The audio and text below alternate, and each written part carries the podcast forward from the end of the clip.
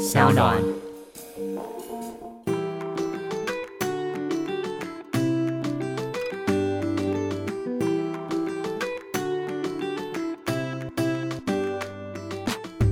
迎回到 Ivy 爱公威。今天呢，我们邀请到一个非常非常特殊的人物，我自己认为他是一个谜样性的一个人物。我们欢迎验视机。Hello，Hello，大家好。验视机，你的名字真的很特殊哎、怎么说？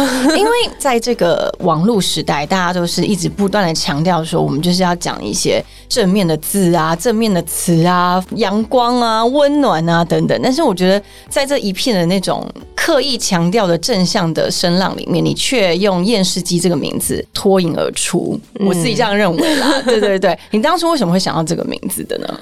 因为那时候活得真的蛮厌世的。哎、那是多久以前？大概四年前，我是二零一六年，二零一六年的时候开始创立自己的验视机的这个，哎、是先从 Facebook 吗？对对对，我在 Facebook 做一个粉砖，叫做厌世动物园。那那时候开始画一些动物。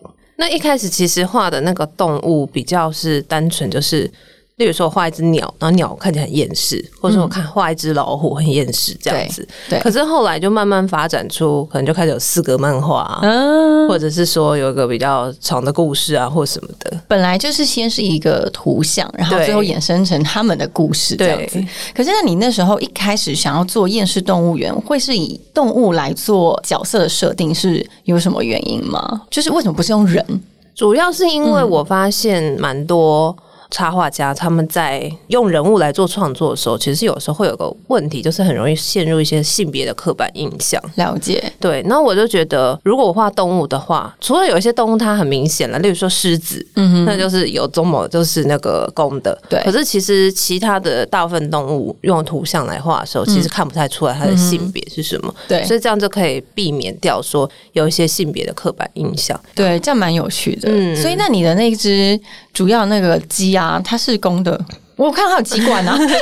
哎、其实我我还特别有去查，因为母鸡也有鸡哎、冠，真的吗？只是母鸡的鸡冠比较小，没有，其实看品种啊。哦就是有一些有一些母鸡它是有冠的，但是它的冠比较小，所以大家会一直会以为说母鸡都是没有鸡冠，其实是有。其实是有的。对 所以你的笔下画的动物，其实基本上你是希望它们是没有性别的。对，就是希望说，呃，网友在看的时候不用太过去想说，哎、这个是男生还是女生，反正他们就是动物，就是无性别。那像我里面，例如说，如果提到父母的话，我也会尽量就是不要用爸爸或妈妈，嗯，我就会用双亲一、双亲二，对，就是或家长之类的，就是不太希望说一直有那种。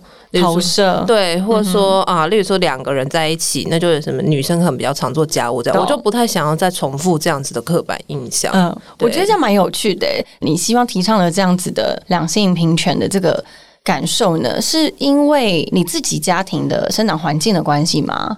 嗯，没有诶、就是我可能从大学时代就蛮关注这议题的，哦所以就一直就是会比较有意识在做这件事。家庭我觉得多多少少还是有点关系啦，因为我妈妈就是在婆媳关系很不好的一个状况，可能有一部分原因是这样，所以她有忧郁症嘛。但是当然成因很复杂，我是不是很确定到底是从哪来。但是就我小时候有记忆以来，就是知道妈妈跟奶奶，就她婆婆处的不是很好嗯这样。然后我爸就是很典型的猪队友，就是装死的那种人。啊，所以那你你那时候是你的角色是为他抱不平的吗？嗯，就是还蛮抱不平的。就会觉得奶奶好像欺负我妈妈，可是奶奶又对我很好，所以我也很矛盾。哦，就是你从小可能不明白为什么，为什么奶奶只针对妈妈，然后但却也很抬你，因为你们两个都是女性，为什么是这样子的差别待遇嘛？对所以你长大后有明了了吗？有啊，长大当然就会知道说，爷爷奶奶可能很疼我，是因为老人家比较骨肉对，就会觉得说是骨肉啊，是同样姓氏同家。可是妈妈不管怎么样，好像就是有人就是外人。了解，我看了一些你的报道啊，似乎你在童年或者是你在青少年的成长时期，你是有一部分是不谅解你的母亲的嘛？就像刚刚提到，妈妈有忧郁症或躁郁症啊，因为她过世，所以我也是不是很清楚她学理上是什么精神的状态。但是我小时候也不知道这个情形，我只知道说妈妈的脾气就是就常会暴怒，可是有平常又很好，又对我很好，然后忽然间又暴怒。对，那例如说同样一件事情，我可能今天边做没事，他觉得哈哈哈很好笑。例如说我在墙上画画，好，嗯，他可能觉得哈哈很好笑。可是可能过几天我做同样的事，他就暴怒，就说你怎么可以把墙壁弄脏？同样的一件事情，有不同的待遇。对，就是会到最后，你就会变得很胆怯吧。就是你就觉得自己不管做什么事情，都很有可能被骂。嗯哼，对啊。那你也提到说，你小时候啊，虽然你很喜欢画画，可是。妈妈可能会因此而嘲讽你，对这个对你来说，对你今天在做这样子同样的画画事业，有什么样子的影头呢？就是我觉得我人生到后半，就是我妈妈过世之后，我才发现，就是我不断在重建一些东西，嗯例如说。我以前可能就真的被他讲，就觉得说我好像不会画画。可是当我在我成立粉砖之前，我有时候只是画好玩给朋友看，就很多人就会说：“哎，你很会画啊，就是这些东西蛮有趣的，蛮有灵魂的这样子。”嗯嗯嗯，那就也是因为有朋友鼓励我才开粉砖，就认真在画，不然我之前都是自己画好玩而已。嗯，然后就会有人说：“哎，那你可以出贴图啊，我会买啊什么的。”就是因为有朋友鼓励我，然后我去做，然后又刚好。网友也蛮喜欢的，所以我才发现说，哦，原来我以前对自己的一些认知好像是错的。就例如说，妈妈觉得我怎样，但其实我并不是。像我妈妈也以前很喜欢就骂我是三分钟热度，嗯哼，然后就说什么做事情就是都没有坚持，所以你妈对你是很严苛的。对，但是我后来发现，哎，其实并没有啊。像我虽然被妈妈一直嘲笑画的不好。可是其实我确实也是画了很久，从小学小时候就一直画画到现在。对，即便中间真的也是好好多年。对啊，就是中间它并没有变成一个非常职业、非常专业的作品。可是我毕竟是真的一直都有在画图。那这个样子，你妈这样对你的信心的打击，会让你对厌世这件事情有这样子的 呃习惯吗？比如说，你今天看待一件事情的时候，你会比较用消极的方式去看待，还是？我以前啦，就是说父母亲还在的时候，我比较没有深入去思考这件事。对，但是我觉得我整个人转变成比较厌世，主要还是因为我爸爸过世的关系。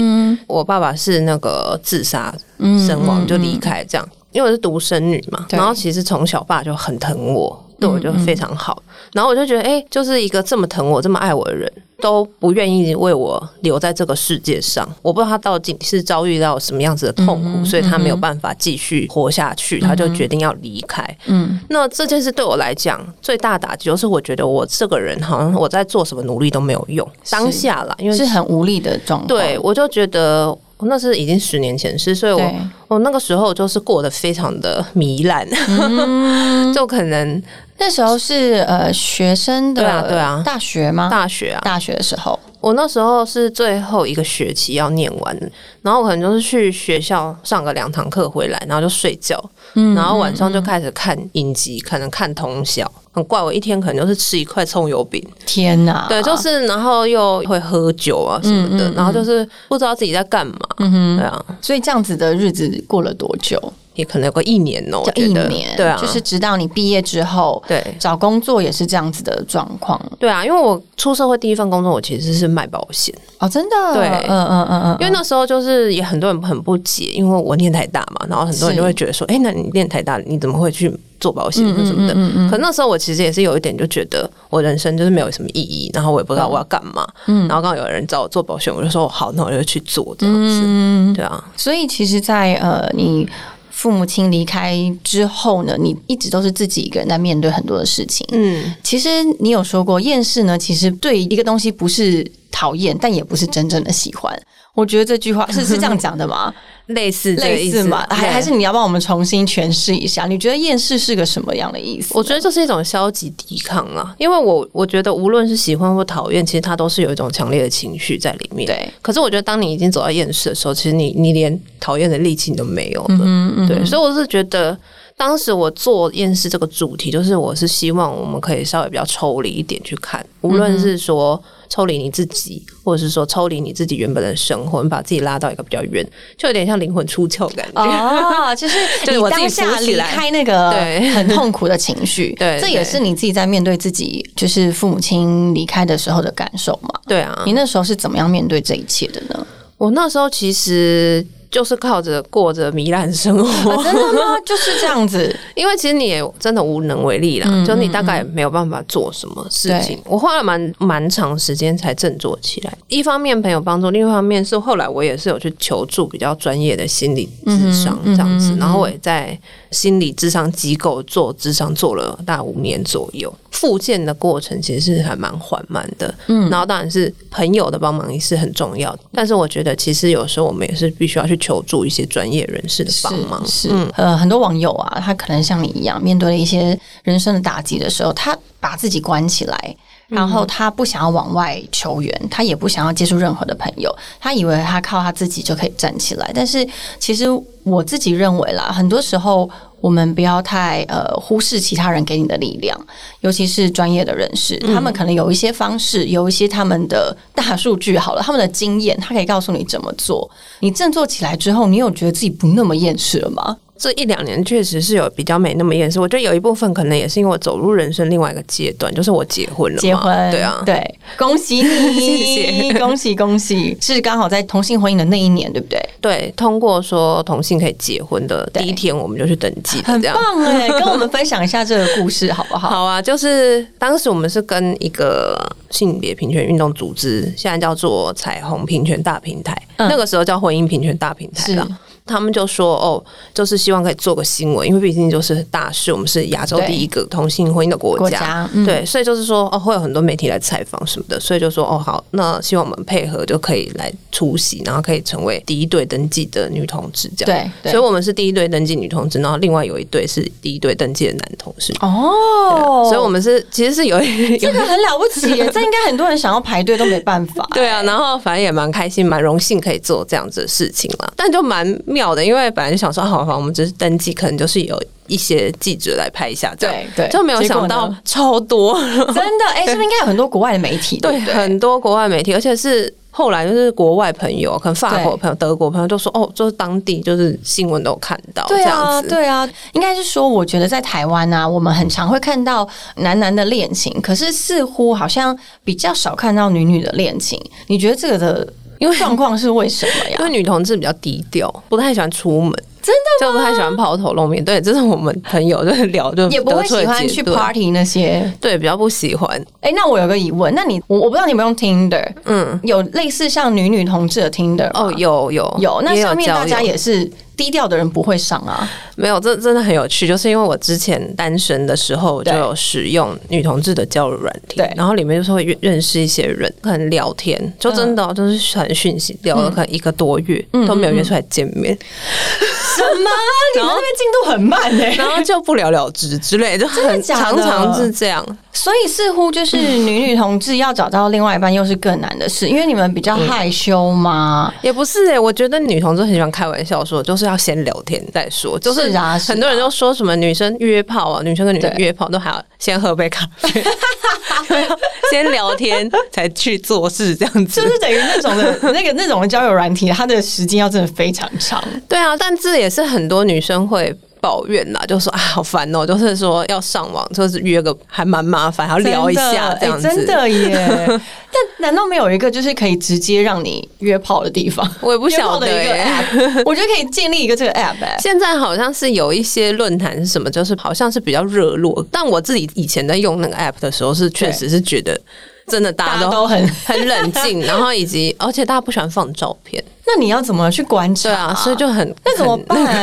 哎，可是我有疑惑，因为像我，我是蛮重外表的人。今天如果我希望谈恋爱的话，我是可以先看就是他的外形长得怎么样。那如果大家不放照片，那你要怎么办？对啊，所以就很烦呐。就是你要先聊啊，聊了之后才可能聊一阵子，大家可能彼此有一个默契或干嘛才才说那可以看一下照。片。但是如果你聊到其实已经很心动、很喜欢，但是看照片被你打枪，有这样情况过吗？我其实没有用那么久，所以我不是很清楚，可能要问一下我朋友。对啊，嗯，那你跟另外一半是怎么遇到的？哦，我们是朋友介绍啦，所以这这是还好，就没有经过中间那个 中间那个尴尬痛苦的时期。那他是你的第一任吗？对啊，对啊，他是我第一任的女朋友。哎，我觉得这个很好奇耶，因为那你之前是有异性恋过吗？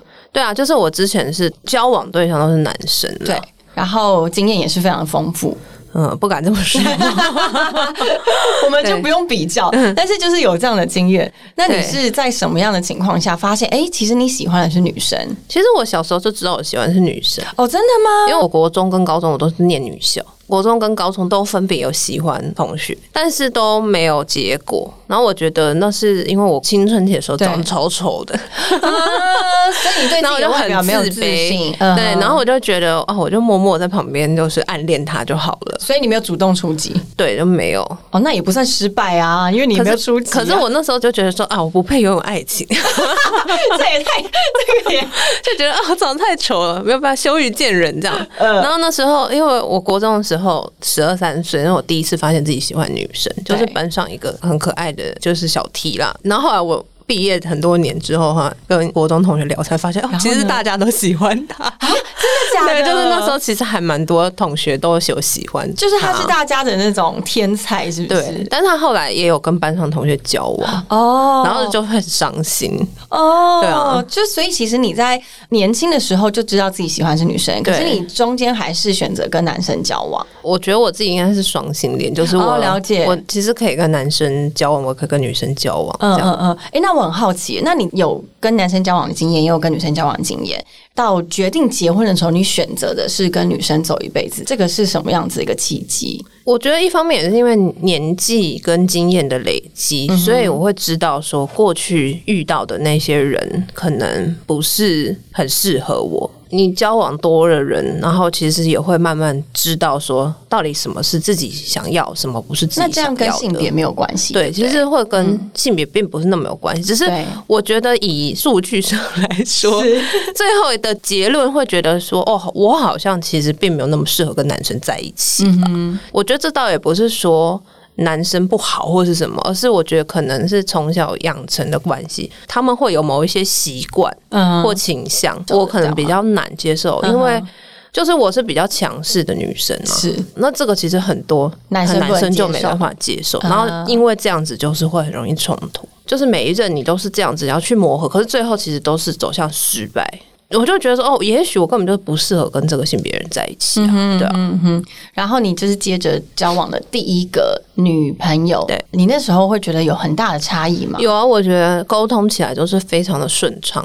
那是不是也是跟因为年纪也比较成熟了有关系？当然年纪有关系，然后再来就是说我太太的状况跟我有点类似，就是说虽然她以前一直都是交女朋友这样，对对，但是她也是发现过去她的不好的经验得到的结论也是会发现说哦，一跟我在一起，她就知道说哦我是对的人这样。那我的状况也是类似，就是说过去错误的经验其实会帮助我们知道说哦现在这个人对象是不是对的。你们好像交往半年就结婚了，对啊对啊对，是闪婚哎，然后到 现在多久了？在一起两年了，两年，对啊，结婚一年半，结婚一年半，然后现在也是非常的幸福美好，对啊。你觉得踏入婚姻有差别吗？最大差别是住在一起了。哦，你们之前啊，因为半年没有长时间的同居过，对，那半年是比较是有时候住我家，有时候我我住他家，然后是后来住来住去一阵才决定要一起住一个地方，搬在一起住这样子，嗯，所以还在磨合中。呃，现在没有了，现在当然磨合好了。当然一开始就是会需要说去家是怎么分配啊，什么什么之类。当然就是还是必须要经过这个过程。对啦，这个我觉得不管是跟男性、女性，只要就算是跟父母住，你也是会发生这件事情，或是你今天有一个同居的朋友，也是会这样。嗯，我觉得这真的太有趣了，因为我听过一个论点，就是说我们当我们在探讨说婚姻到底是什么，也就是说跟你携手走一辈子的那一半呢，他是不是要让你呃生活快乐，让你安心，让你觉得幸福。但这样子能够给你这样条件的人，不一定要真的是异性。有可能我今天是异性恋好了，可是跟我结婚的也可以不要是男性。嗯嗯，对，因为婚姻的真谛就是要陪伴，然后让你在你在死亡的前一刻是感受到安心幸福的。那这不一定要真的是你爱的那个异性。对，有可能是朋友嘛？对啊，所以很多人之后有在提倡说，其实是可以跟朋友结婚。对啊，其实我觉得也无不可，因为你还不就是因为要在死前你可以签那个书啊？对啊，对不对？嗯，对啊，我觉得这个是一个很新的一个想法，然后让大家去思考是到底呃，我们真的要那么执着跟一个你爱的人结婚吗？嗯哼，对。再来是要跟燕世基聊到的是，你在粉丝专业里面很常就跟大家分享的是。不是这么正向的一些言论，但是我觉得这个很棒的是，现在的人已经对于正向言论麻痹了，嗯，甚至觉得很虚假。你有这样的感受吗？可是我觉得好像分一半一半的，因为还是有人很喜欢。应该是说以前好像比较多的是正向的心灵鸡汤的，没有这种比较消极负面的东西。所以很多不喜欢心灵鸡汤的人，他就是所谓的沉默多数，就是他不喜欢，可能他也不敢讲，或者说他只能说我不喜欢这个。可是人家说问他说，那你喜欢什么？他拿不出来他喜欢的东西。对，但是所以现在进来就是比较多是属于像我做厌世动物园。那我还有个朋友叫消极男子，你可能也知道，就是我们就是是被称为是厌世消极这样子。对，那像我们这样子的掉线东西出现之后，可能有些他不喜欢心灵鸡汤人，他就可以说哦，那我喜欢厌世的东西，或者我喜欢消极的东西，就是等于是我们提供人们另外一个选择。对，我觉得这个挺好的，因为本来这个世界上就没有全部黑、全部白。嗯，其实我们可以用另外一个方式去思考人生。但是我知道，就算你是用消极的方式去看待一些事情，但是你不是那种鼓励大家去把自己走死的，嗯嗯，对不对？我是希望大家可以自在了，我觉得这是我最大的目标。我提供的一个环境是，你觉得。